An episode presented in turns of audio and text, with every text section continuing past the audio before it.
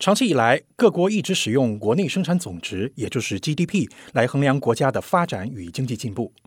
但是，经济并不能主导一切，GDP 也无法体现一个国家在社会福祉和环境的可持续性方面取得的进展或出现了退步。联合国秘书长古特雷斯曾呼吁，不能不顾一切的视环境破坏和退化为经济进步，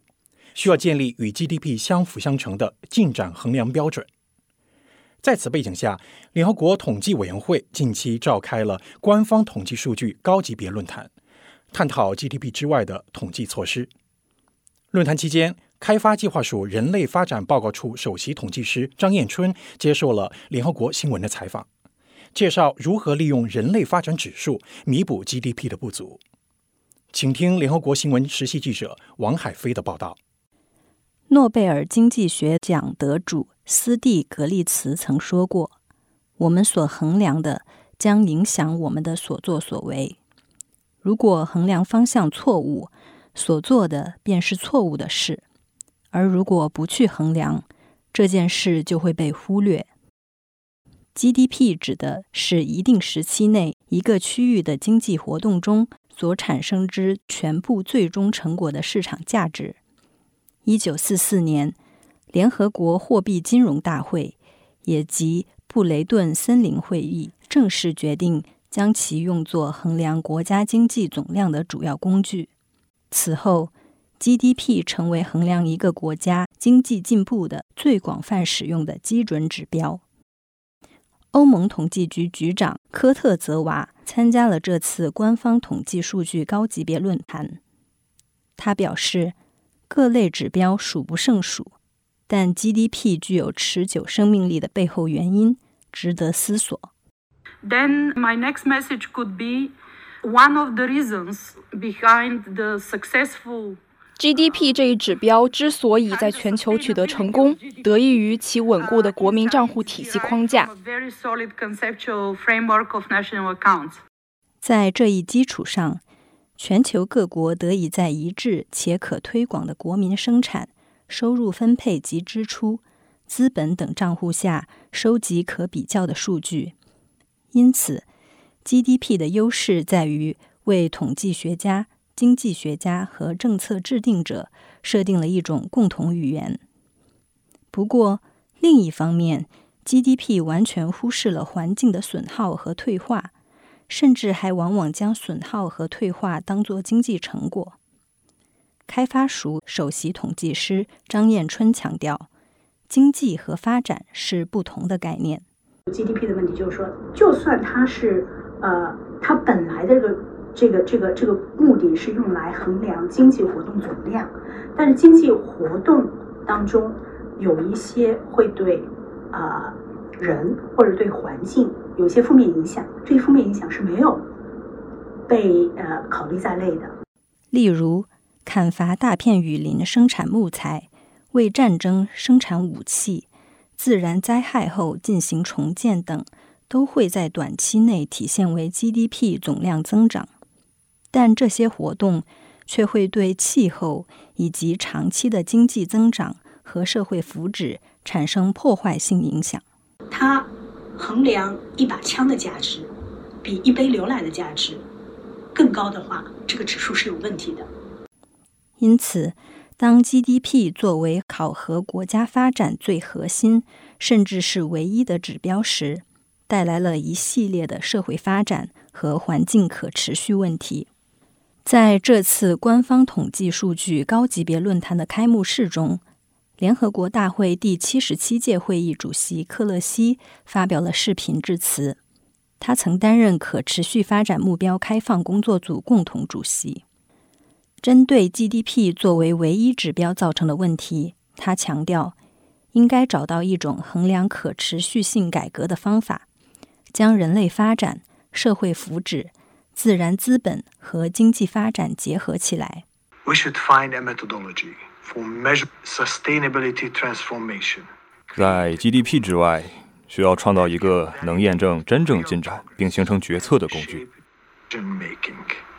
这一工具。应综合联合国、世界银行、经合组织、欧盟等机构以及各个国家已经取得的成果，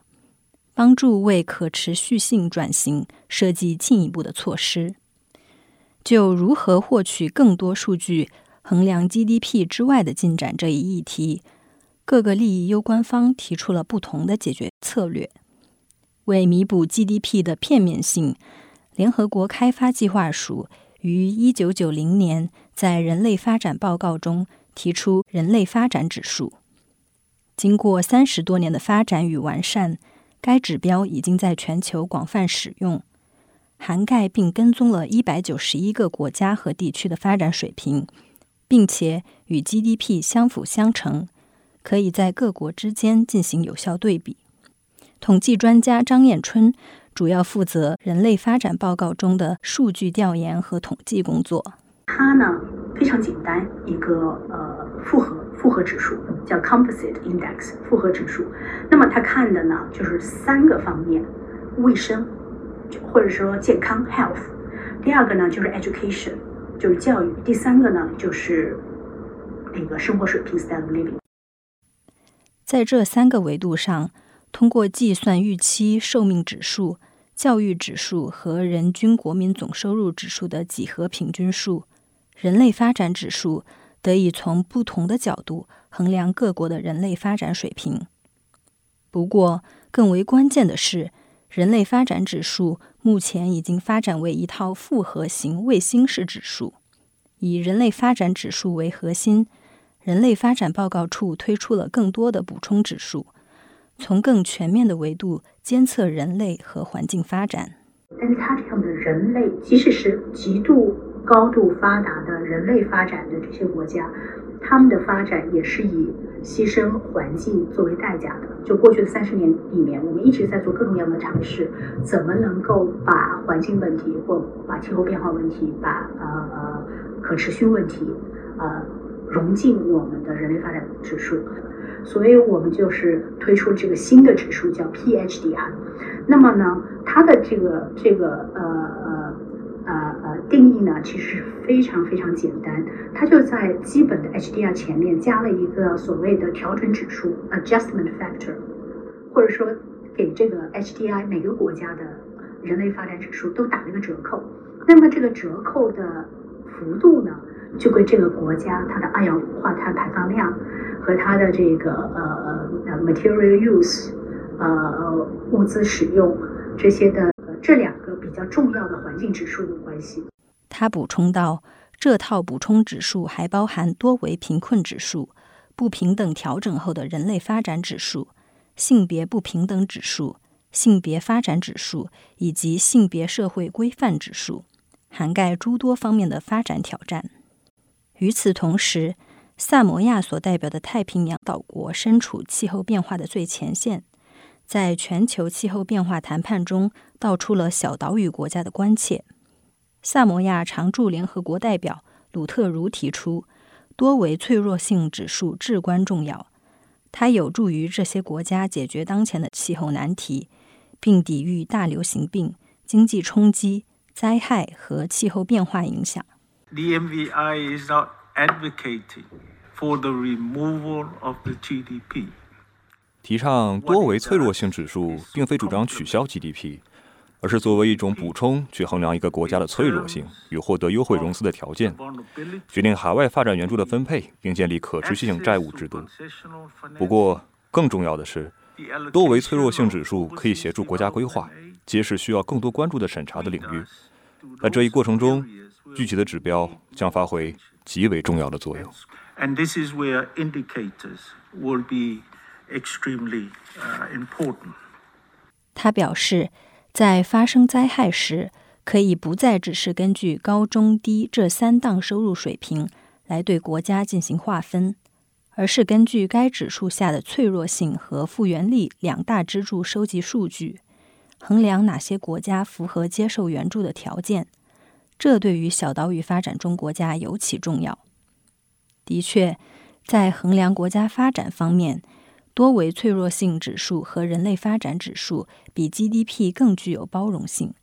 但并不存在一个能完全取代 GDP 的指标。张艳春表示，目前已经达成的共识是，任何一个单一的指标都远远不够，需要统一制定一个在各国间具有可比性的框架，形成一目了然的可视化的看板，协调多个所选取的核心指标。在论坛上，欧盟统计局局长科特泽娃分享到，欧盟统计局目前正在修订国民账户。旨在将可持续性和民众福祉纳入体系，提供可比较且可靠的数据框架。修订完成后，国民账户体系将把收入分配、消费、财富分配、自然资源损耗以及可再生能源资产等因素纳入考量。If they are based on political framework, on conceptual framework. 在政治和概念框架的基础上，看板会变成非常有用的工具，可以监测和指导进一步的政策发展或预测冲击，例如复原力看板等。与此同时，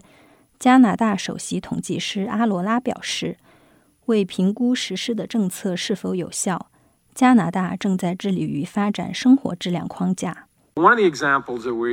生活质量框架将社会、环境和经济等方面结合起来，在五个领域和十四个子领域汇集了约八十个指标。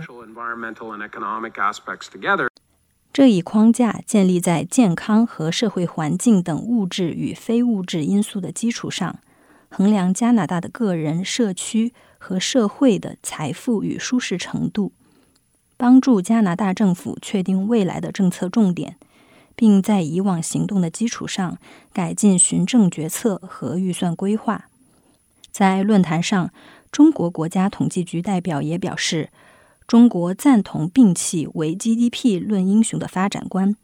并且。已在框架建设和落实可持续发展目标方面做出有益探索。在 Topic of Beyond GDP GDP 之外这一议题具有重要且长期的研究价值，它可以与2030年议程可持续发展目标的实施有效结合。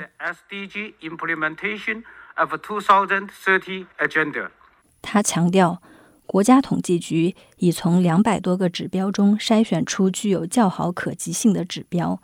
将其划分至经济发展、绿色生态、人民生活、互联互通等类别中，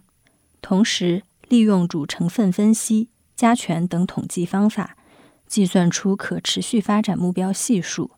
对传统的 GDP 进行调整，进一步在统一的框架下，从多个维度衡量经济和社会发展。以上是联合国新闻实习记者王海飞发自纽约总部的报道。